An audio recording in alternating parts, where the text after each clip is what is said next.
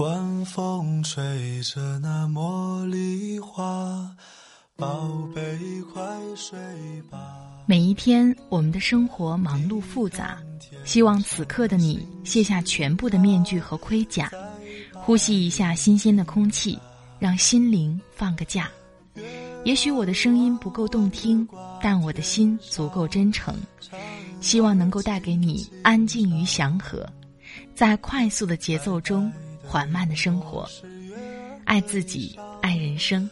我是南方，愿我的声音与你一同成长。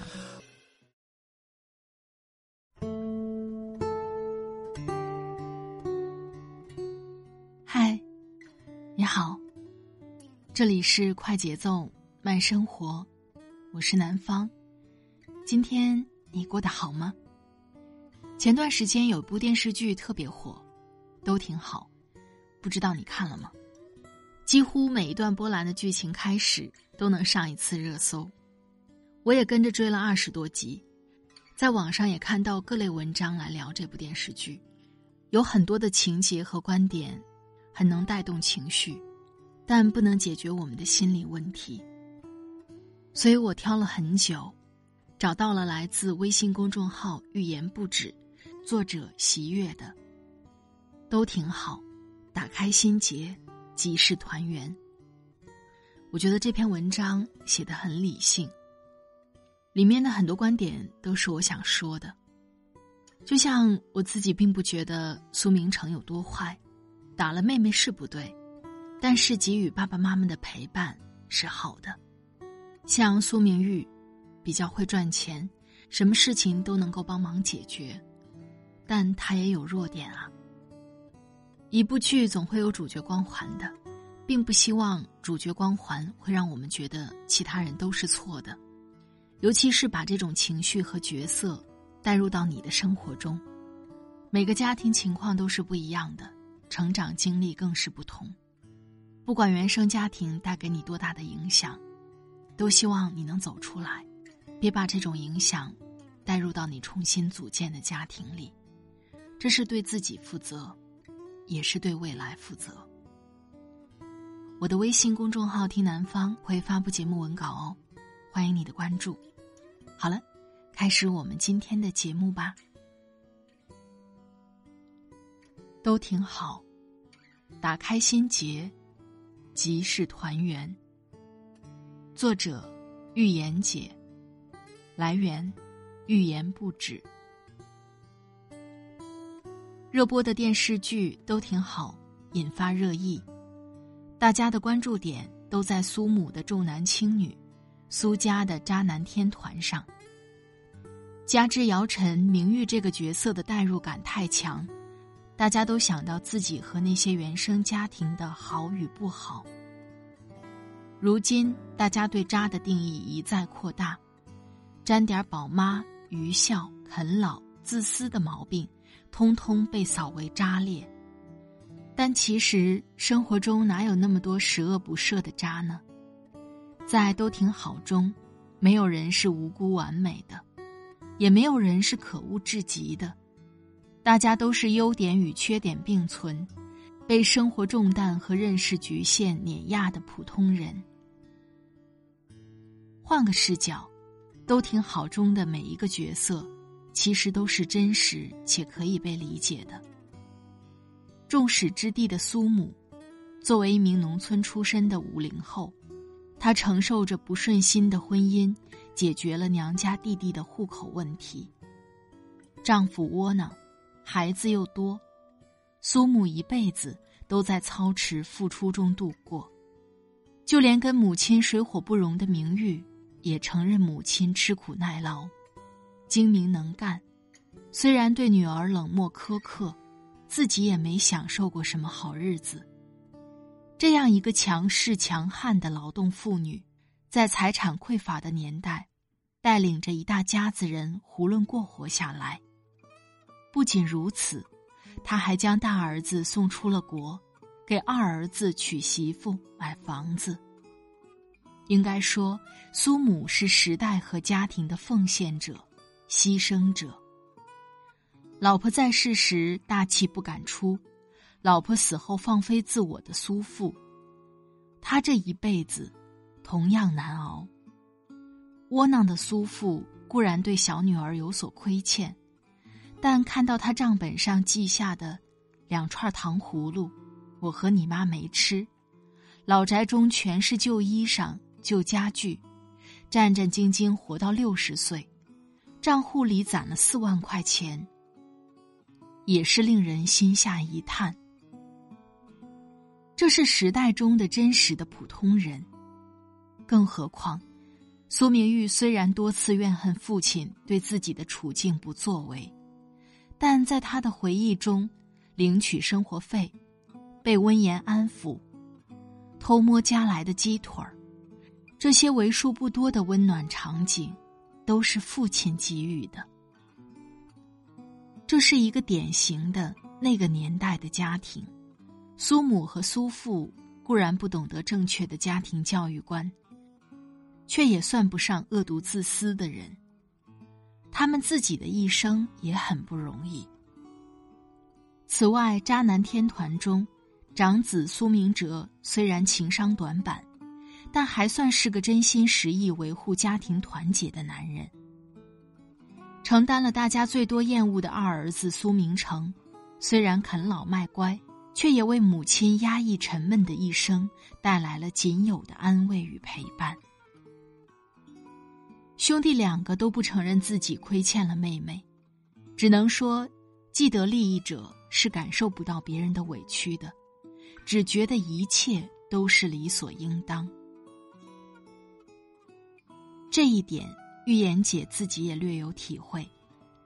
小时候家里总是把订的牛奶留给我，长大后我弟开玩笑说我喝掉了他的牛奶，所以长得高，脑子好。考分比他强，我这才发觉自己以前对这种差别待遇毫无察觉。至于姚晨饰演的苏明玉，快言快语、雷厉风行，这个自带好感的角色也不是没有缺点的。如果他不是将原生家庭的不快带到成年后的生活中，又怎会对端茶奉水的二嫂不理不睬？在拉出嫂子垫背后不肯解释，还挂掉哥哥试图沟通的电话。毕竟明玉是一个裁员时都会说软话，还自掏腰包补贴遣散费的人，对外人宽容，却没有原谅至亲。刷了几集这部充斥着误会、不解、错位、代沟的电视剧，与网上铺天盖地的怒怼声相反。我想起的是一书的那句话：“一个成熟的人，往往发觉可以责怪的人越来越少，人人都有他的难处。都挺好的首要矛盾，集中在苏母和明玉这对母女之间。苏母为了两个儿子，毫不犹豫的牺牲掉了女儿的一切，正如当年自己的母亲为了儿子的户口，牺牲掉女儿的婚姻。”儿子吃火腿加鸡蛋，女儿是一碗泡饭；儿子喝果汁和牛奶，女儿只能喝白开水。筹钱送大儿子出国，给二儿子买二本，却不肯为冲刺清华的女儿报个辅导班。剧中的情节或许有些夸张，但不可否认的是，在多子女的家庭中，女孩子的利益。或多或少是被牺牲掉的。这个问题的根源深刻复杂，在一个两性不平等的社会环境中，女儿成为母亲对卑微自身的投射。这不仅仅是重男轻女的问题，而是女性压抑、扭曲内心的代际传递。一个著名的先例是张爱玲和她的母亲黄亦范。如果把黄亦范放在近代史的时间轴上，她是中国第一代勇于摆脱封建的女性，离婚留洋，情人无数，不顾一双裹过的小脚，也要去瑞士阿尔卑斯山滑雪。然而，黄亦范的这种过度反弹造成的冷酷决绝的性格，给女儿留下的是难以愈合的伤。黄奕范恨张爱玲，蠢得像猪一样的女儿投奔上门，令自己无法再逍遥远游，甚至母女之间还存在着微妙的竞争关系。他甚至会冲着张爱玲咆哮，称自己后悔当年照顾女儿的伤寒病，还说女儿活着就是为了害人。苏明玉的母亲一路从乡下奋斗到城市。勤勤勉勉做到了护士长，还操持着一家人的生活，她是了不起的劳动女性。原著中，苏母也恨苏明玉，女儿的出生和弟弟的户口，让本打算离婚的她不得不继续与苏大强这个自己看不上的男人厮耗一生。当苏母刻薄的说出：“你是个女孩子，怎么能和两个哥哥比？”我们只负责养你到十八岁，生你养你，我们还有罪了吗？他何尝不是借由贬损女儿，来教自己心中的快累？张爱玲的母亲，苏明玉的母亲，既是受害者，亦是施害者。可惜的是，张爱玲终生未能克服母亲的影响，她疏远弟弟，封闭自己。冷血狠心，将已经成型的胚胎冲下马桶。张爱玲清醒的知道自己无力摆脱这条投射链，她选择以惨烈的方式终止伤害，继续传递下去。不同的是，苏明玉没有步张爱玲的后尘。事实上，明玉肯放过殴打自己的二哥，正是因为他忽然发觉自己冷漠憎恨的样子。与母亲别无二致。你明明恨他，又怎能让自己越来越像他？这是深刻的警觉和女性的自我反省。在原著中，苏明玉听到小蒙评论被自己视为半个父亲的老蒙，是个好领导，不是好父亲，他终于释怀了。在放下了对原生家庭的心结后，苏明玉与世界的关系不再是紧张而尖锐的，他重新拥有了爱与被爱的能力，并获得了自己的幸福。我们每个人的成长中都会留下深深浅浅的淤痕。和解并不意味着原谅和忘却，而是站在更高的维度审视问题，超脱过去，放过自己。微博上大量留言都在喊话明玉：“撕你哥，撕你爸，撕你舅。”苏明玉，你不能心软。在我看来，都挺好。这部戏的主旨，不是拍一部挑逗情绪的宅斗剧，而是鼓励年轻人以积极理性的态度直面疮疤，自我修复，让那些代际相传的陈年创伤止于我们这里，重建自己的人生。比如赢得了海量好感的两位儿媳，作为受过教育、经济独立的城市独生女，她们不矫情做作，不小肚鸡肠，三观行事跟上一代人拉开了质的差距。都挺好的。编剧王三毛老师说的好：“原生家庭欠你的，你得靠自己找回来。找不回来就是一场灾难，找回来。”就都挺好。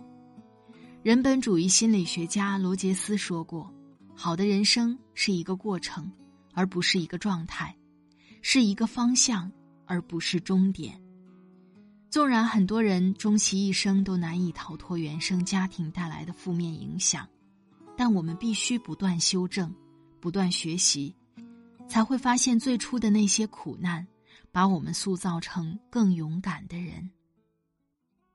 要知道，绝对完美的原生家庭是不存在的。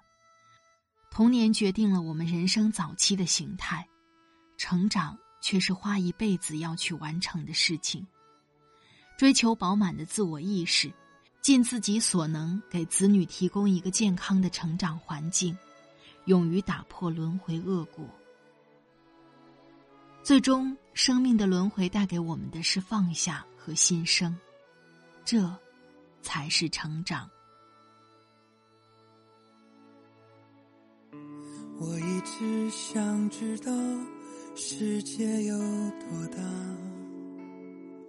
这个愿望吗？你能够了解吗？那年火车带我走得很潇洒，没有回头听你还想说的话，不敢让你看见我泪快要落下。这一刻我要出发，并不害怕。从此独自像是风中一粒沙，再也不是妈妈手心里的花。我想家，好想家，想起妈妈说的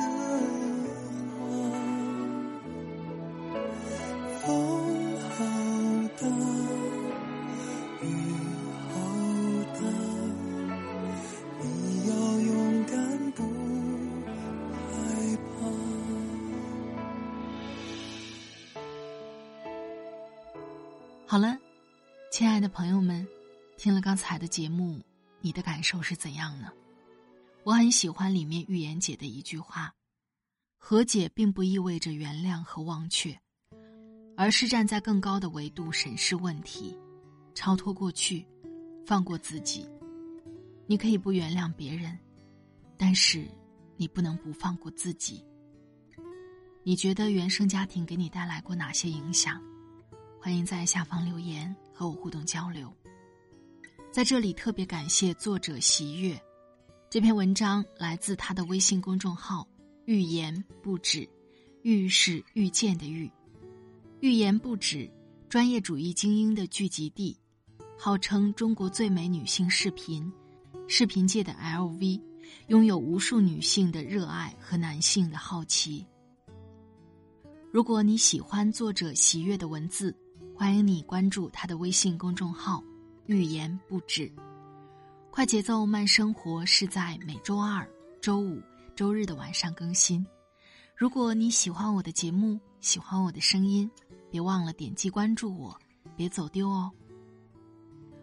好了，今天的节目就到这里，我们下期再会。祝你晚安，今夜好梦，拜拜。